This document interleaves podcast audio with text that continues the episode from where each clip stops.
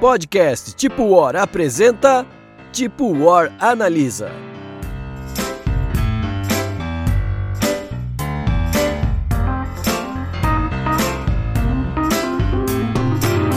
Olá, está começando mais um Tipo Hora Analisa. E hoje, o jogo que era meu objeto de desejo por muito tempo e hoje aquece meu coraçãozinho. Falaremos de quem, Fernando? Fiz a minha risada Eu toda vilanesca. Ué, eu tenho que apresentar de maneira correta, ué. Boa, boa. Claro, claro. Imersivo. É, hoje estaremos falando de Millennials. Millennials. Millennials. Millennials. Millennials. Vou fazer um jogo Millennials. não, não. Vamos falar certo. Nós estamos falando de Millennials. Oh, caramba, não sei falar esse jogo. É isso mesmo? Millennials, Millennials. Da Disney, tá? Os vilões da Disney. Não, se- é exatamente isso que eu ia falar. Vamos brasileirar um negócio, porque daqui a pouco vai chegar no Brasil, aí é vilões da Disney. Ah, tá, Isso. que vai chegar com esse nome. tá bom. Eu quero ver, eu quero ver quem vai pegar pra comprar licença de o, o Caramba 4 pra vir pro Brasil. Não vai, né? Não, isso é difícil mesmo, né? Então, meninas, tem que exportar. Importar, desculpe. Como uma cadelinha da Disney, esse é um jogo que eu quis por muito tempo. Nem sabia qual era a mecânica do jogo. Aí, depois de muito tempo querendo ele, tomei vergonha na cara, vi uns vídeos, até a gente ter ele na prateleira. E é um joguinho de 2018, nem faz tanto tempo assim. Só que ele também é conhecido por um jogo com 20 milhões de expansões. É verdade. É- é- Não, mas é que, né? Todo jogo de. Não é um jogo de skin, será que é? Ou será que não é? Já vamos discutir sobre isso. Mas sempre vem acompanhado de, pô, vamos vender um pouquinho aqui, um pouquinho dali. Imagina, vamos fazer um jogo da Disney? Vamos. Tem zilhões de vilões da Disney. Vamos lançar cinco aqui e depois a gente vai largando um por um, aos poucos. Os caras são geniais. Shut up and take my money. É, Eu acho que esse jogo merece, ou melhor, nesse tipo Hora Analisa, merece um tempinho pra falar do design que chama Prospero Hall. Quando você vê a lista de produções desse desgramado, eu quero ter tudo. ter tudo? O que que tem na lista dele, Bruno? Cara, ele tem o fabuloso Panam, Fantástico. A gente tem que fazer um tipo Hora Analisa de Panã, né? É, É um temos. baita de um jogo. é, Muito bom. ele tem o, o igualmente fabuloso Back to the Future, um jogo cooperativo bacanérrimo. Muito bom. Que também daria pra fazer já, porque esse aí nós todos já jogamos também. Exatamente. E, ele- e ele tem, assim, completando essa linha de, de fazer jogos sobre filmes, né? E blockbusters do cinema. Tubarão, Jaws, também é dele. Oh! Nunca joguei, mas, Ó. mas é bacana. Deve ser, deve ser fugir do tubarão o jogo, alguma coisa assim. É, eu acho que ele é cooperativo também. Uhum. E pelo que eu percebi, a Disney é apaixonada por ele ou ele tem licença vitalícia da Disney, porque ele também tem, ele assina diversas expansões do Villainius, mas ele também assina o jogo do Jungle Cruise, que é uma atração na Disney, assina o jogo do Abracadabra, que chama Ocus Pocus The Game, que inclusive quero, assina Big Thunder Mountain Railroad, assina um jogo do Pateta, ele assina tudo da Disney. É, então, ele, ele é parente, só pode. Não sei. Aí, às vezes é isso, a Disney gostou do, do, da- do designer, né? E trabalha com ele sempre. Pode acontecer mesmo, né? Não julgo. Se o cara tá fazendo coisa boa, é óbvio que eles vão continuar. E uma outra coisa que me chama a atenção é o fato de que a Disney não assina como editora, né? Pois é, olha que coisa boa, né? Porque daí a gente não estaria conhecendo esses, esses designers, essas coisas, os, até mesmo artistas e tudo mais. As editoras são Wonderforge, Ravensburger, Spielleverlager. Boa Ah, pronúncia, exatamente. Essa, essa é a pronúncia aí. Ainda bem que você treinou a pronúncia antes. Eu Ai, falo ai, inglês com chineses e indianos, eu não sou obrigada. Né? Tá bom. É, eu gostei, tá bom. Bom, esse é um jogo pra 2 a 6 jogadores, é isso, né? Tem uma galera que eu sei que usa as expansões pra jogar em mais. Mas eu não sei como que é essa experiência, porque aí isso pode aumentar bastante o tempo de jogo, né? Nossa, imagina, né? Se a gente jogou em quatro, o jogo já ficou. é, Não é que ele ficou muito grande, mas é que eu tive a impressão de que ele se vendia como um jogo rapidinho. E não foi.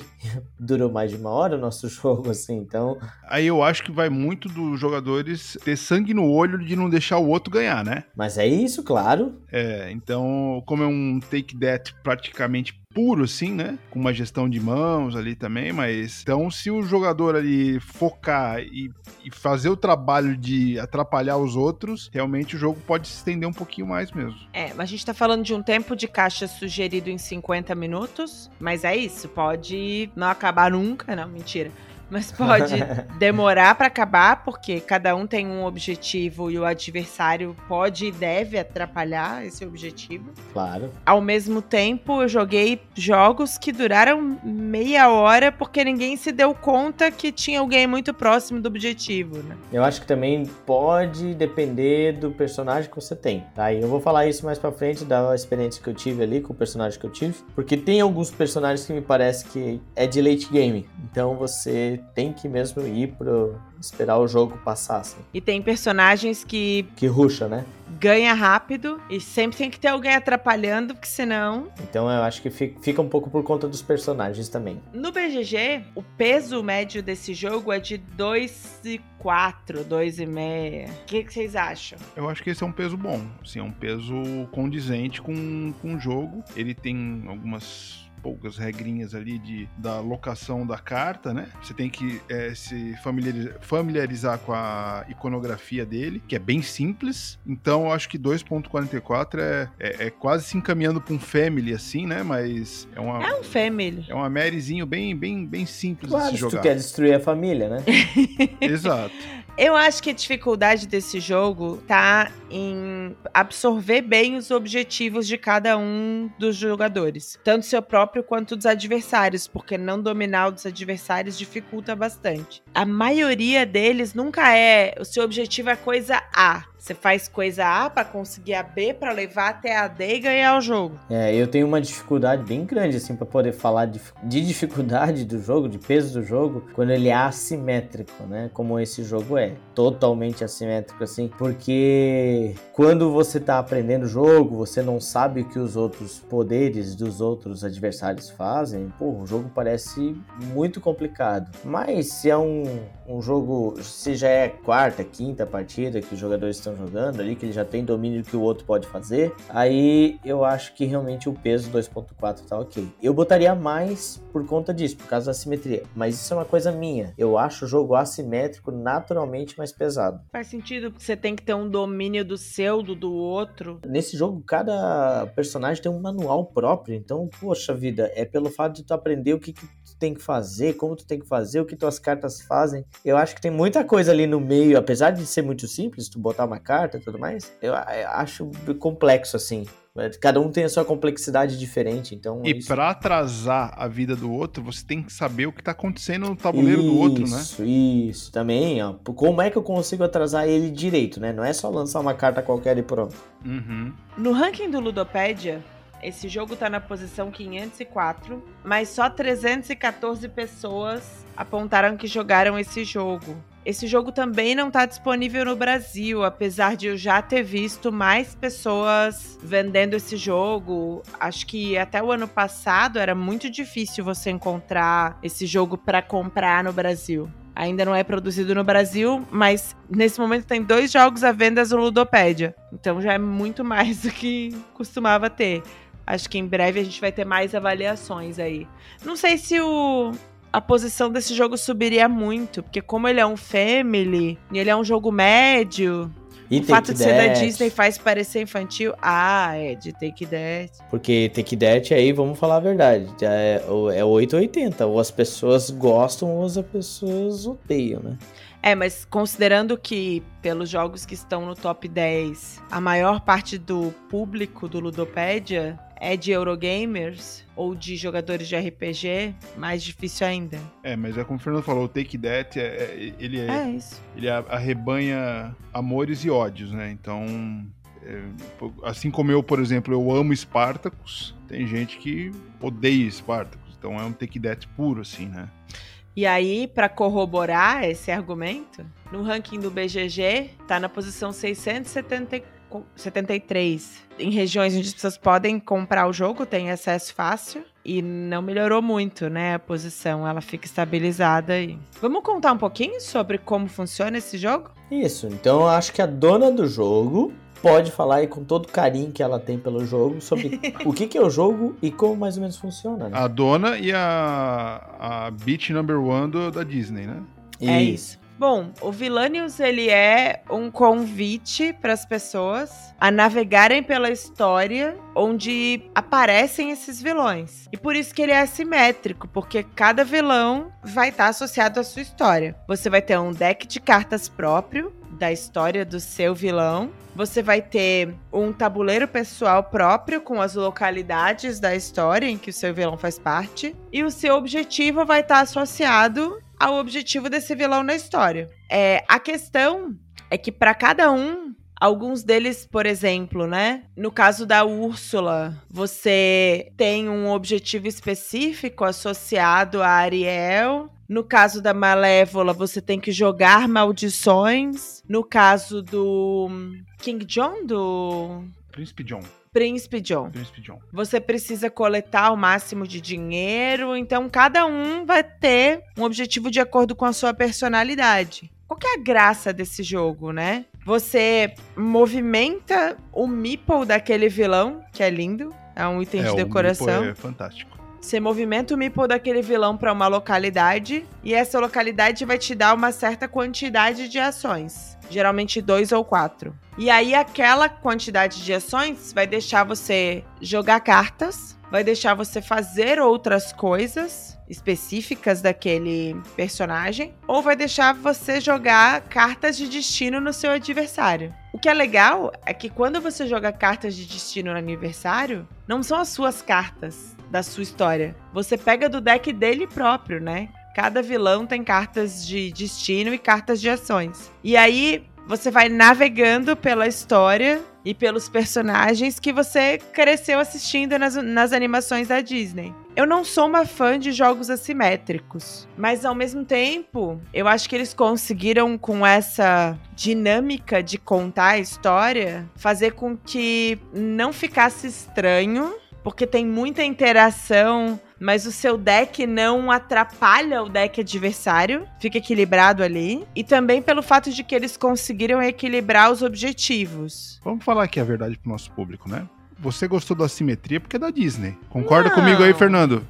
Não. Mas eu acho que eu fui pego nessa mesma história, assim. Eu, eu, eu gosto bastante também da, das histórias da Disney também, né? E eu vou dizer, a mesma coisa que a Cris, também não sou lá grande fã do assimétrico, mas eu me divertia bastante, eu queria muito ver as cartinhas que estavam acontecendo ali da, do baralho, então eu vou concordar com o Bruno. Eu acho que talvez seja muito por conta do tema mesmo. Eu ia fazer uma comparação péssima, porque eu ia dizer que eu adoro a simetria do Game of Thrones, mas aí vocês vão dizer, é só porque é Game of Thrones. É, temática. esse é um ponto. Eu acho que a simetria tem que estar a serviço de alguma coisa. A simetria pela simetria não tem por que existir, na minha opinião. Agora, quando ela existe porque ela precisa te dar uma imersão de traços de personagens ou de uma ação específica que alguém tem que fazer, enfim. É, mesmo nos cooperativos, né? O De Volta para o Futuro, por exemplo, eu tenho uma ação específica que tem a ver com a personalidade do personagem. Aí eu acho que faz sentido e eu embarco junto. Pode ser, eu acho um ótimo ponto. É, inclusive, isso que você falou deveria virar camiseta. a assimetria por assimetria não vale de nada. Então. A gente tem aí um amigo no grupo aí que tem o famosíssimo, tão aclamado Root. O jogo é muito assimétrico, mas é claro, ele precisa ser um jogo assimétrico porque cada raça faz uma coisa diferente, né? Agora, tu pega uns jogos aí que, principalmente esses jogos que você vai explorando tudo, cara, eu quero botar uma assimetria aqui. Ah, às vezes a, a assimetria, o poder da raça ou da, sei lá o que é que o cara escolheu, não faz a menor diferença. Eu nem precisava da simetria. Às vezes a simetria mais atrapalha do que ajuda. Na maioria das vezes, inclusive. Então eu concordo, concordo. A simetria aqui pode ser por causa da simetria, mas que bom que ela veio nesse caso. Agora, uma coisa importante para se dizer desse jogo é que o Take That é a base dele. Claro. O seu objetivo é alcançar o seu objetivo e impedir que os adversários alcancem os dele. Porque só o seu próprio. Isso é Nietzsche, né? Isso é Nietzsche. Platão. Não, Platão. Marta Medeiros. Marta Medeiros. Clarice Lispector. É. Enfim. Mas se você só tentar focar no seu objetivo, a chance de ter alguém que faça mais rápido, enfim, e você não vai conseguir, é muito grande. Você tem que ficar de olho no jogo do outro o tempo todo, né? Não, e arrisco mais, o jogo perde a graça. É verdade. Se você não interferir no jogo do outro, perde a graça. E olha que eu não sou de jogo assimétrico, mas eu adorava pegar. Uma das ações que mais fazia era a ação de fate ali, do destino, né? Destino. Toma esse destino aí pra ti, desgraçado. Te vira negão. Só que eu acho que esse jogo ele implantou uma regra muito simples que funciona muito bem no Ah. caso de Take That, que é o quê? Você jogou uma carta de destino em alguém, essa pessoa não pode receber a próxima. Ela É. fica com um, um token ali na frente que ela não pode receber duas seguidas. Ao melhor estilo Innovation, que o Fernando tanto gosta, Isso. ele não pode tomar duas, três seguidas e Você não pode ser desmoronar. perseguido, né? É, você não pode ser perseguido, né? Então tem. Apesar que as pessoas me perseguem muito nos jogos, né? Ah, eu acho. Com razão. Não, e foi uma, uma perseguição injusta no último jogo, que eu estava com o Capitão Gancho. Muito legal jogar o Capitão Gancho. O, o Príncipe John eu achei uma merda jogar, mas o Capitão Gancho eu achei bem legal. Qual é o objetivo do Capitão Gancho? Não lembro. Você tem que levar o Peter Pan pra um Isso, lugar tem que levar o Peter específico. Pan pra, pra um lugar e pegar o Peter Pan e derrotar o Peter Pan. ele. Pegar Não, o Peter Pan? É. Pedofilia? É, tem uma, uma certa pedofilia ali, mas é isso aí. o cara é vilão mesmo. Tem uma coisa que quando eu vi no Ludopédia, eu me senti um pouco ofendida. Hum. No Ludopédia tem na descrição do jogo uma informação assim: categoria. E ele tá lá, jogo de cartas. Hum. Eu acho que o tabuleiro pessoal é muito deci- decisivo pro jogo, pra ele ser só considerado um jogo de cartas.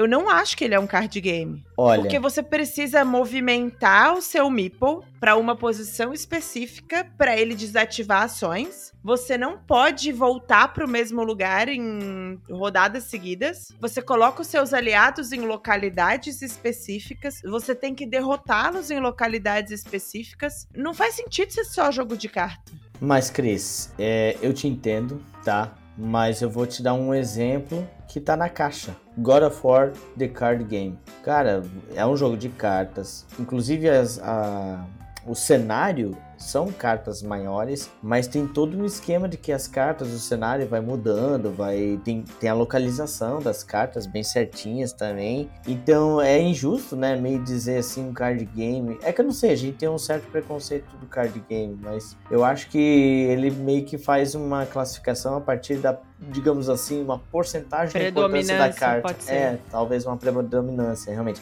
Que realmente, o God of War, a predominância dele, 80% do jogo ali vai ser cartas, com certeza. É, Eu acho que é por aí, assim, não significa que tudo é carta. Realmente, ali no Vilenius, o, o- a alocação do teu, do teu meeplezinho ali é fundamental. É a ação que tu vai fazer, né? Mas eu entendo quando ele quer dizer card game. É, a gente já discutiu isso, que a, a- a mecânica, ela tá ali. Não é que é isso que o jogo é só aquilo. Talvez, por exemplo, um, um deck building. O único que é deck building puro que eu acho que eu, que eu me lembro assim agora é o Dominion. É, Innovation. o Innovation. O restante, por exemplo, o Everdell, que é um deck building quase que clássico, ele tem uma alocação de trabalhadores. Ele não é deck building. É verdade, não é deck Hum, building. É engine building. Engine building, talvez. É alocação de trabalhadores e engine building. Desculpa, Tá. É, mas eu, eu já retiro o que eu disse, eu vou perdoar o Ludopédia, porque eu tô fazendo comparações aqui e ele categoriza o Albergue Sangrento como jogo de cartas, Seven Wonders como jogo de carta, Everdell como jogo de cartas. E aí passa. É, então é isso. Então é a predominância mesmo, que daí ele pega, ah, porque a maior parte. é- Eles devem até fazer uma parada assim: o jogo tem mais de 300 cartas, é card game. Uhum. Bom, impressões gerais? Cara, eu acho é, o Villanius um take that muito gostoso de jogar. Eu acho que ele precisa de um determinado treino, como o Fernando falou, para você conhecer a, todos os personagens como eles funcionam. Eu acho que quando todo mundo na mesa conhecer todos os personagens, o jogo ele fica muito mais é, mais competitivo. Porque se tiver um só que não conhece, a pessoa fica um pouco perdida, porque não adianta só você dominar o seu tabuleiro, você tem que dar sempre uma olhadinha como é que tá o resultado da outra, senão o outro ganha até com certa facilidade. O que, o que, o, que impede o jogo de não ser um jogo de 15 minutos são os outros jogadores, que te impedem, que te atrasam o jogo, né? Sempre botando as cartas de destino ali pra você. Se você tem uma mesa que todo mundo tem uma. Não é que é, no nível de maluquice minha da Cris de conhecer todas as cartas do Game of Thrones, que carta que você tem na mão, não é isso, mas todo mundo saber mais ou menos o mecanismo de funcionamento do- dos seis personagens ali, né? Eu acho que isso é uma mesa muito mais competitiva, e mesmo assim, mas mesmo assim, saindo ah, da primeira jogada, você já gosta do jogo, porque ele é um, um, um take deck muito bacana, assim, é, além do, do que ter essa, essa magia dos personagens da Disney e tal, é, ajuda bastante ali na, na, na fluidez do jogo. Ah, eu vou dizer que a minha impressão do jogo, eu tava receoso, tá? Eu já vou dizer que antes de jogar eu tava receoso porque por causa da simetria. E porque é take that. Olha só, por duas coisas, mas eu vou dizer que apesar disso e daquilo, eu gostei pra caramba do jogo. É um jogo que você entra, quando você aprende ele, você sabe que, ah, beleza, é take that mesmo. Tu não, tu não consegue jogar recuado ou, sei lá, vou jogar na defensiva. Não existe isso nesse jogo. Você tem que jogar lançando coisas nos outros, lançando cartas nos outros, né? E, mas eu acho que o que eu mais gostei do jogo mesmo foi a, a temática mesmo. Eu acho muito gostoso você pegar aquelas cartas, acompanhar a história, o plot que você tem que cumprir ali.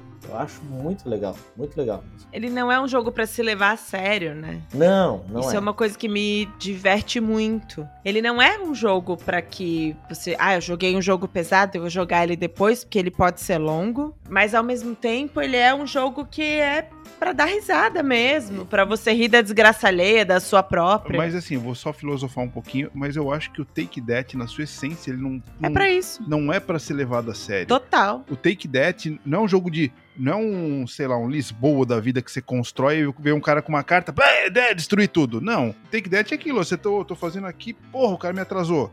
Nós já citamos aqui antes o, o Guilhotina, por exemplo. É, pô, você não tem que levar a sério um jogo desse. O Spartacus, você não tem que levar a sério o Spartacus. Tá, deixa eu botar um ponto aqui. Eu discordo Tá. quando você fala isso.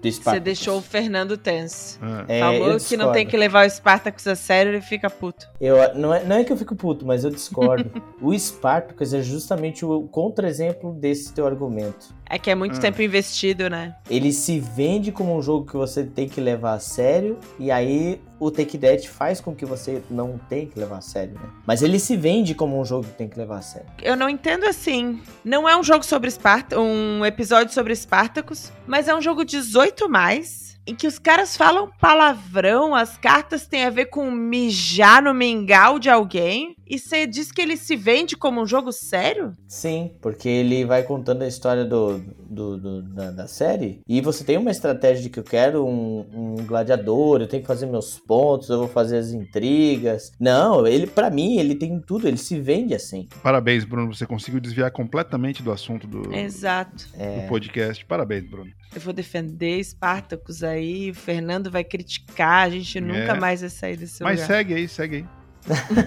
Não sei nem mais do que a gente tava falando. Do Take That, que não é pra ser levado a sério. É, você foi filosofar. Uma coisa É. muito legal do Take That nesse jogo é que você joga muito Take That, ele não ferra a sua vida toda, sabe? Ele te dá uma. É tipo competição de torta na cara, que você toma uma, mas você daqui a pouco responde outra pergunta. Aí a segunda já não fez mais tanta diferença, porque já tá tudo sujo mesmo. É Aham. meio isso, É, assim. bem isso. Experiência de primeiro jogo. Como é que vocês se sentiram? Eu, eu não sou um maior fã da Disney, assim, como vocês são. Eu gosto, um personagem ou outro acho, acho massa, mas me surpreendeu bastante, assim. Principalmente porque eu, eu já fui, fui pensando, puta, isso aqui é um skin de alguma coisa, é um banco imobiliário com, com os vilões da Disney, umas, umas merdas assim. É, mas não, cara, o jogo ele tem uma, uma profundidade estratégica bem legal. Ele, ele é divertido pela, por esse take that que eu diria suave, porque você joga em um, Aí você tem que esperar uma certa rodadinha para jogar de novo na outra, nessa mesma pessoa. E você pode até, inclusive, fazer a tua estratégia de ganhar o jogo enquanto você tomou uma carta de destino, né? E nesse meio tempo ninguém pode jogar outra em você. Então, algumas algumas variantes estratégicas assim me surpreenderam bastante nesse jogo. Gostei. É, desde a primeira jogada, assim, não, não, não, me entediou o jogo. O jogo ele pode ser rápido ou ele pode ser demorado. O, o rápido e demorado que eu digo, ele pode ser 30 minutos ou pode ser umas duas horas de jogo, né? Tudo depende ali da mesa e de como as pessoas vão reagindo a quem tá ganhando. Então, a minha primeira impressão é muito boa desse jogo mesmo. Eu tive um mix de sentimentos, porque quando eu vi esse jogo pela primeira vez, eu pensei que era um skin. Aí comecei a ver informações sobre os jogos e vi que não era, que era o tipo de mecânica que depende da imersão daqueles personagens. Uma coisa tá simbiótica ali na outra, né? Uma coisa não consegue existir sem a outra. Aí eu vi o gameplay do jogo e quando eu fui jogar, eu achei que era um jogo galhofeiro. Sabe aquele jogo que não se importa muito? E que é só pela galhofa, e aí você ferra o outro e toma de volta. E aí, quando eu fui jogar o jogo, ele é um jogo galhofeiro, mas eu senti que ele tem um cuidado de design para que a dinâmica do jogo não seja atrapalhada, sabe? Entendo, entendo. Aquela coisa de, ah, é bobeirinha mesmo, não é. Esses cuidados de você não pode jogar um take that na pessoa duas vezes, os objetivos serem densos, as cartas terem interação entre si. Você nota um cuidado estratégico no meio da galhofa. E isso vai ficando mais aparente na medida que você conhece o seu deck e deixando o jogo mais interessante, sabe? Entendo perfeitamente. Eu também tive um pouco dessa impressão. Ele é um jogo muito bem desenvolvido. É um jogo muito bem desenvolvido. Ah, é só um card game, mas foi um baita card game, né? Todas as cartas tudo bem, bem pensadinhas mesmo. Pontos negativos, galera. Assim mesmo. Tem bastante aí. assim mesmo. Não, tem bastante? Eu não sei, vamos pensar aqui. Bom, eu acho que é isso. É, de pontos negativos eu consigo dizer aquele ponto negativo, mas isso é um ponto negativo para mim, tá? Eu não, eu repito, é uma opinião minha. Aquela coisa que o jogo pode demorando porque fica nessa masturbação de pontos, né? Tira ponto, põe ponto, tira ponto, põe ponto, tira ponto, põe ponto. Daí tu fica, às vezes pode chegar num ponto que cansa. Eu depende do personagem, tá? Porque assim, eu vou te contar que, por exemplo, o personagem que eu joguei, que era o Jafar, ele me pareceu um personagem de late game.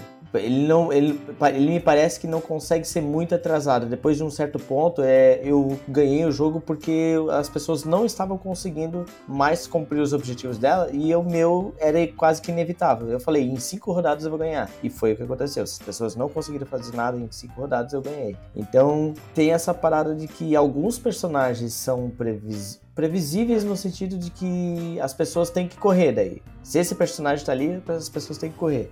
Mas se não, tem outros ali que fica nessa. Alguns personagens que tem que conseguir tal quantidade de aliados. Daí você tira aliado, põe aliado, tira aliado, põe aliado, tira aliado. É isso. Isso me cansa um pouquinho nos jogos, mas, gente, isso aqui é uma opinião totalmente pessoal, assim, tá? É pra isso que a gente faz um podcast, né? Se fosse uma opinião coletiva aí não, né? Eu concordo bastante com o Fernando. A Malévola e a Rainha de Copas são duas que, se você gira o deck rápido, você faz os seus objetivos rápidos, porque o objetivo é sobre o deck. Então tem que sempre ter alguém tirando delas aquilo que elas foram conseguindo. No caso da Úrsula e do Jafar, é esse caso. É, você tem uma quest, uma, uma questzinha mesmo, né? Tem é. que ir para lá, mudar para aqui, tirar daqui, esperar o fulano aparecer no baralho, enfim. Mas na medida que essas coisas se encaixam, a vitória é inevitável. Né? Então o seu trabalho tem muito mais a ver com ferrar o outro e esperar o seu chegar. É, exatamente. O meu ponto negativo é, é assim, é, junto com o Fernando, eu também achei um pequeno desequilíbrio entre, entre os, os personagens. Porém, eu joguei poucas vezes. Então acho meio. É, olha, vou usar a palavra, hein? Leviano, fala, da minha parte, uhum.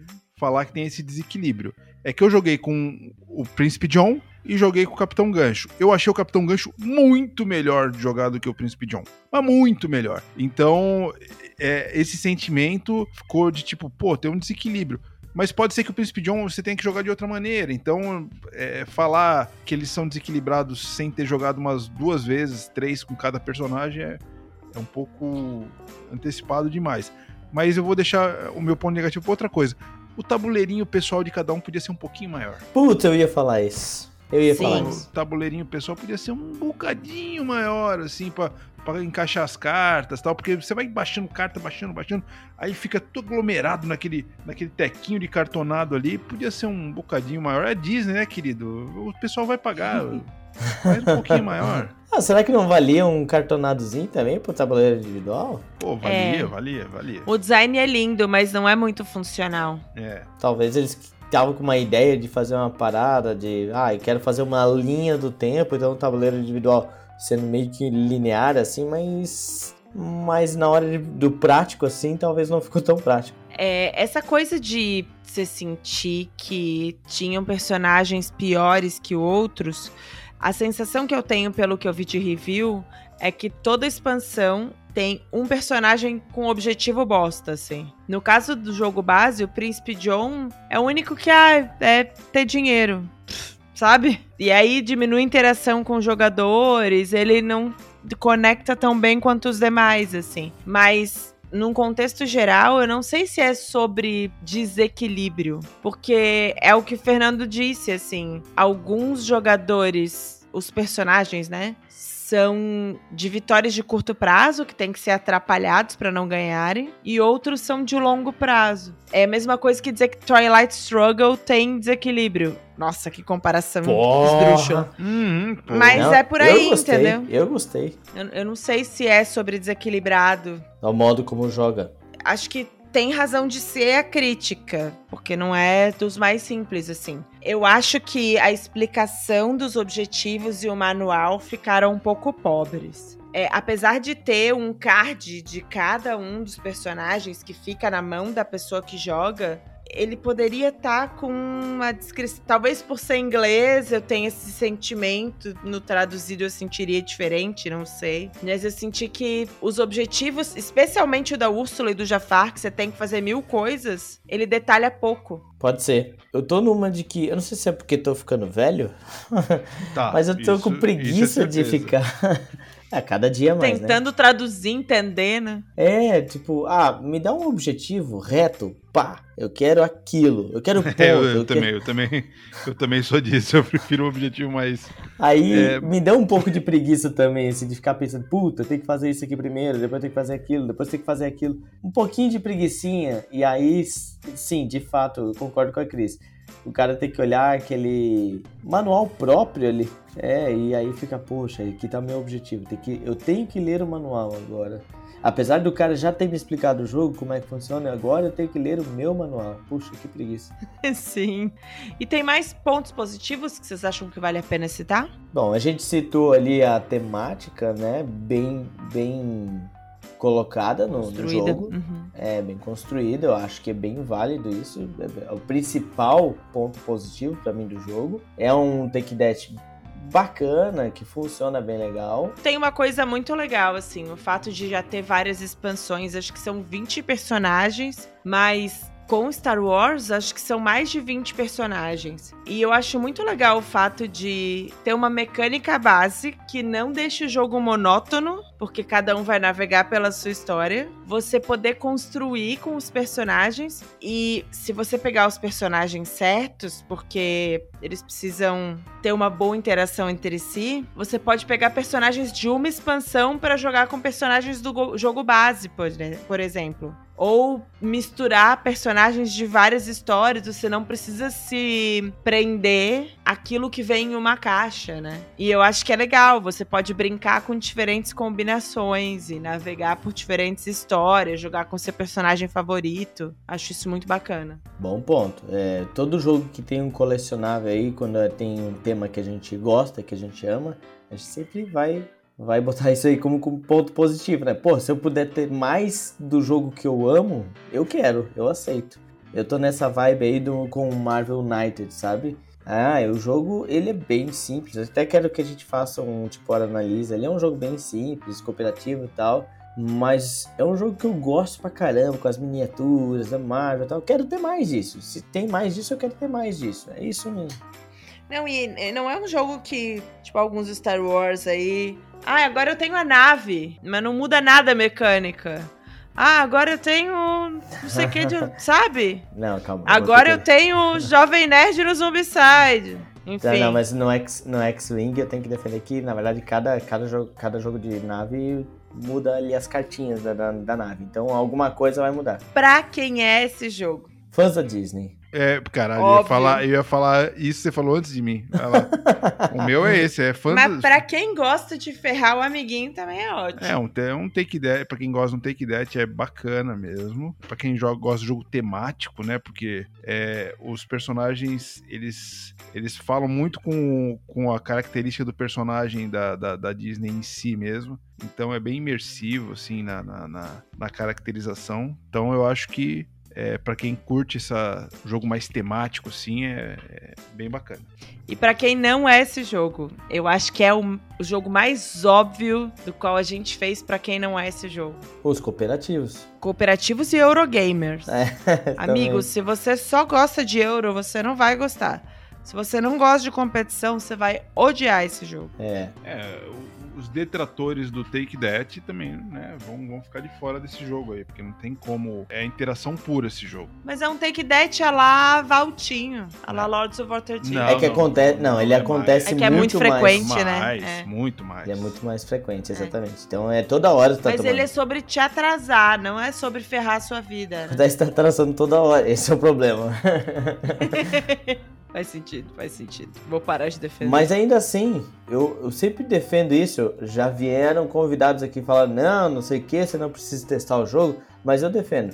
Por mais que não seja tua vibe muito, teste esse jogo para você realmente ter uma noção assim: ah, que quem sabe tem um Take That que eu gosto. Que é o que aconteceu comigo, por exemplo. Assim, eu não sou muito do Take That, mas esse Take That eu achei bem legal de jogar. Então, eu digo assim, existem experiências, existem tipos de jogos, mesmo que não seja a tua vibe Take That, talvez você goste desse Take That, desse jogo, porque tem outras coisas que vão ajudar a gostar desse jogo. Agora, preço médio na gringa e preço médio no Brasil, já que a gente já tem uma galera vendendo. Preço médio no Brasil, 380, 390, 400 Nossa, reais. Tá com vergonha de falar 400? Ela falou 380, 390. O preço médio na gringa é 35 dólares. E as expansões um pouco menos, 20, 21. É. Que chega o quê? Uns 200 reais, mais ou menos, 200 e pouco. Uhum. Cara, eu acho que só pra, pelo aquele meeple dos personagens, eu acho que já vale. Ele é tão, muito, é. tão bem feito, assim, aquele...